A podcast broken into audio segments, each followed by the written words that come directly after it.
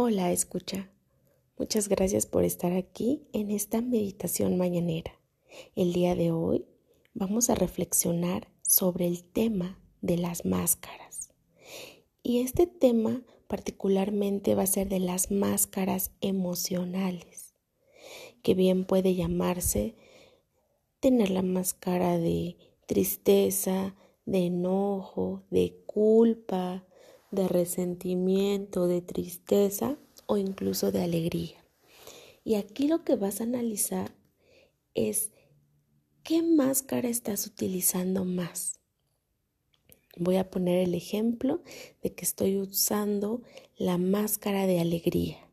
Entonces, ¿por qué? Me voy a preguntar a mí mismo, a mí misma, ¿por qué siempre quiero mostrar esa cara de mí? Pero que a fin de cuentas se vuelve una máscara porque estoy evadiendo otras emociones. Y aquí definitivamente vas tú a poder identificar en qué lugares y también con qué personas las estás usando de más. Puede ser que esta careta, que esta máscara, la utilices más con tus familiares o con amigos incluso con pareja. También una de las preguntas sería, ¿por qué me siento contento o por qué me siento seguro de mostrarme de esta forma y no de una forma más real? Aquí es donde viene la reflexión interesante porque tal vez en este ejemplo que te acabo de dar, me han reforzado, te han reforzado más que esa emoción es algo positivo, es algo bueno para mí. Recuerden que la sociedad muchas veces nos lleva a satanizar las emociones y a decirnos que unas son positivas y unas son negativas y realmente no es de esa forma. Todas las emociones nos traen mensajes, nos, nos hablan de cómo nos sentimos, de qué nos hace sentir bien y qué no nos hace sentir a gusto. Entonces, esa es una tarea que cada uno tiene que ir descubriendo. Y tampoco, pues, eh, digamos que está padre satanizar, culpabilizar y denigrar a las emociones que llamamos entre comillas negativas, porque como te decía, también traen un gran mensaje para nosotros. La pregunta aquí sí es, ¿por qué estoy usando la máscara emocional?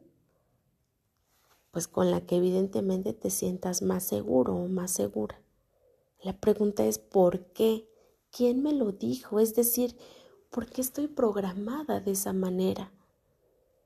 Porque puede ser también el ejemplo de que esté más a gusto con la emoción del enojo, pero no es realmente porque, no es realmente, perdón, que yo me sienta súper a gusto con esa emoción, sino que me dijeron o me hicieron creer o yo vi a través de mi experiencia que esa emoción me hace sentir más segura, más fuerte, me hace sentir superior a los demás. ¿Para qué? Tal vez para que no me hagan daño. ¿Vale? Así que es aquí donde entra la reflexión de por qué las estoy utilizando. Y también ante quién. Porque puede ser que tú escucha utilices la emoción anterior que comentaba, el enojo con tus familiares, porque ellos también es su máscara emocional dominante, es decir, te adaptas al lugar en donde estás para verte similar, evidentemente, a ellos, ¿no? Es decir, para poder encajar en ellos. Entonces, aquí también parte de la reflexión es ser auténtico. ¿Y qué conlleva el ser auténtico? Pues el sentir todas y cada una de las emociones sin satanizarlas y sin sentir culpabilidad. Obviamente esto implica una reprogramación de nuestras creencias, de nuestras ideas, incluso de cómo expresamos las emociones. Es decir, es permitirnos sentir tanto la alegría, tanto el enojo, tanto la ira, tal vez la culpa, la impotencia, la preocupación, es vivir cada una de estas emociones de forma íntegra. Así que te dejo por aquí este, esta reflexión, esta meditación mañanera. Espero que te guste, que te ayude y que el día de hoy te des la oportunidad de sentir, de sentir y de ser auténtico. Muéstrate tal cual eres. Eres perfecto, eres importante, eres maravilloso tal cual. Así que atrévete expresarte de esa manera.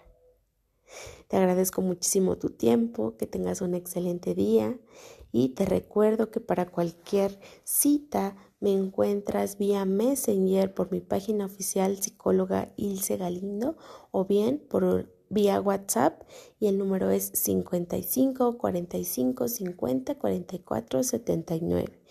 55 45 50 44 79. Muchísimas gracias por todas las personas que han iniciado su proceso y las que ya van en avance también. Gracias, gracias, gracias. Te mando un fuerte, fuerte abrazo.